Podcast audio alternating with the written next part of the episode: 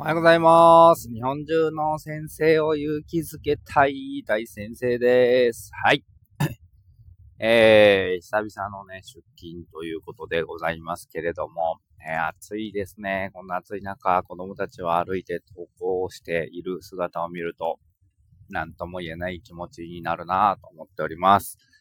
えー、また一人ですね、えー、教員を辞めると、えー、昨日ね、管理職に伝えましたって報告をしてくれた、えー、仲間がいるんですけども、うん、まあ自分ももうね、3月で辞めた身なので、まあそうだよねっていう感じ。残念だなっていう気持ちももちろんあるんですけども、でもやっぱりもう結構限界が来てるんだろうなっていうのが正直なところで、うん。なんかこう、志高くとか、意識強く持ってれば持ってるほど働きにくくなっていくし、例えばね、とあるこう、一生懸命活動してる先生がいるんですけども、まあいろんな取材が入ると、ね、その度に、まあ管理職から嫌な顔をされ、えー、終わるとその報告書を書きなさいと言われ、えー、もうそんな、こう、なんていうのかな。ね、もうよくしようと思ってやってることなのに、やっぱりまあ、管理職の先生からしたらめんどくさいというか、余計なことをしてくれるなっていう雰囲気がすごいらしいんですよね。えー、まさにそうなんだろうなと思っていて、実際自分がね、クラス会議のことで、えー、取材させてくださいってお願いされたので、管理職の人に言った時にも、やっぱりなんかこう、いい顔は全然されなくて、ちょっと考えさせてくれって言われて、で、3日ぐらい待って聞きに行ったら、あの、学校全体での取り組みではないので、それはぱりちょっと受けられないみたいな。あと新聞はどうやって書かれるかわからないからな、みたいなことを言われて、はぁ、みたいな。わかりました。って言って断ったんですけれども、まあそれが現実なんですよね。まあそればっかりじゃないんですけども、なんかそういう、こう、ね、こうやってやるぞっていう先生たちが、働きにくくない環境にしてほしいなと思うし、もちろんわかるんですよ。管理職の先生からすると、その新聞に載った後、いろいろなことが、こう、自分の目に降りかかってくることは目に見えてますし、うん。でも、なんか、そこを受け止めるだけの度量を持っていただきたいなって思ったりとか、えー、ちょっとめんどくさそうだから断ろうっていうだけのマインドだとちょっとやっぱり辛いのかなっていう気がしています。はい。今日全然違う話をしようと思ってたのになんかちょっとね、この撮ろうと思った3分前にその LINE もらったので そっちに引っ張られてしまいましたけども。はい、ということでございます。で、えっ、ー、と、何の話をしようと思ったんでしたっけ？今日は、えー、あれだ。自分が 満たされていないのに、子供を満たせると思うなって話をしようと思っていました。よろしくお願いします。はい。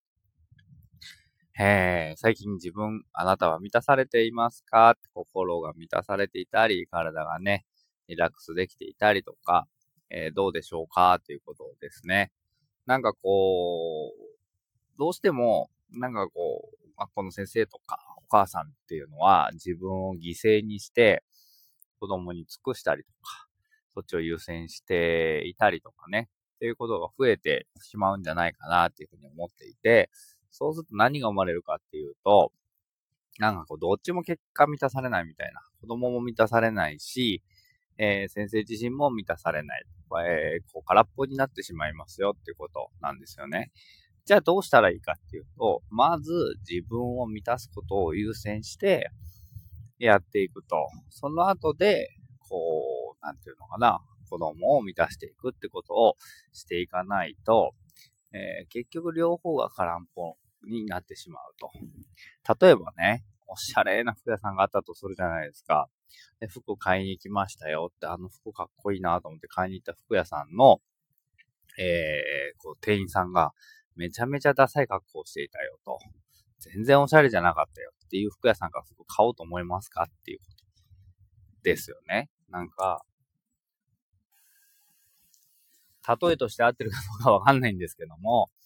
なんかこう、結局、自分がこう満たされていないのに人に満たそうとしてるってことはそういうことじゃないですか。自分全然おしゃれじゃないのに人に服を売ろうとしてると、そんな服は売れないし、誰も欲しいと思わないですよね。だから結果何もうまくいかないっていうことなんですよね。ということで、うん。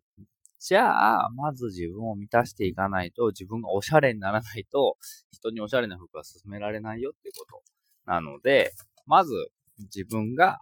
おしゃれになるように、心が満たせるように、なんかこうしていけるといいなって。そのためにできることは何だろうなってことを考えて、うーんと、でもこれって別に、なんていうのかな。休みの時だけじゃなくて仕事中にも満たすことができると思うんですよね。えー、教室にいる間に子供と共に満たされるみたいなこともあるだろうし、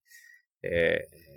ー、自分がした仕事によって子供が満たしてるところを見て、こう満たされるみたいなこともあるかもしれないんですけど、まあ、手っ取り早い方法は僕は例えば行き帰りに好きな音楽を聴くとかかな。あと YouTube でこう、なんか僕はお笑いが好きなので、最近ね、ハライチの岩井さんがめちゃくちゃ面白いんですよ。で、ハライチの岩井さんのラジオのなんかトーク集みたいなやつが YouTube に上がってるので、それを聞きながら行くと、なんかこう、なるほど、みたいなことがいっぱいあって、結構満たされる、みたいなことですね。これをしてると満たされるよっていうものに気づくっていうことが大事で、で、その時間をどんどんどんどん増やしていくってことをしていくと、必然的に自分が満ちていくんじゃないかなというふうに思っております。ということで、はい。今日は、えー、自分が満ちていないのに人を乱せると思うなという話をさせていただきました。See you next time. Bye bye.